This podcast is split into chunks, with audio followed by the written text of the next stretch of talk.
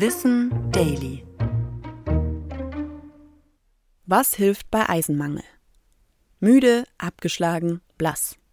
Eisenmangel zählt zu der häufigsten Mangelerscheinung in Europa. Besonders Frauen sind aufgrund ihrer Periode häufig betroffen. Eisen ist ein überlebenswichtiger Stoff für unseren Körper. Denn mit Eisen und anderen Stoffen bildet unser Körper rote Blutkörperchen, die unsere Organe mit Sauerstoff versorgen.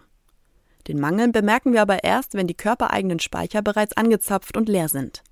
Spürbar wird das für uns durch Müdigkeit, Kopfschmerzen, Konzentrationsstörungen, Herzrasen, Schwindelgefühle, blasse Haut und weiteren Symptomen.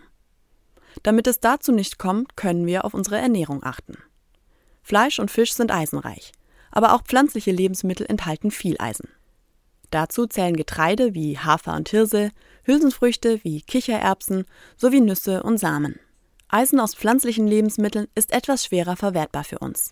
Menschen, die sich vegetarisch oder vegan ernähren, haben daher häufiger einen Eisenmangel. Nicht aber, weil in pflanzlichen Lebensmitteln weniger Eisen stecken würde.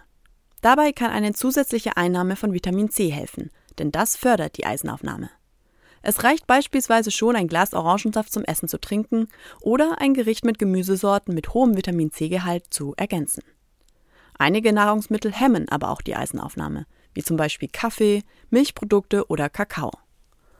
Aber auch dort, wo Eisen vorkommt, stecken Hämmer, zum Beispiel in Getreiden und Hülsenfrüchten. Ist der Mangel schon fortgeschritten, sollten wir uns zuerst an einen Arzt oder eine Ärztin wenden. Eine eigenständige Einnahme der Präparate ohne Absprache sollten wir eher vermeiden denn zu viel Eisen kann unserem Körper auch schaden. Das war Wissen Daily, produziert von mir, Anna Germeck, für Schönlein Media.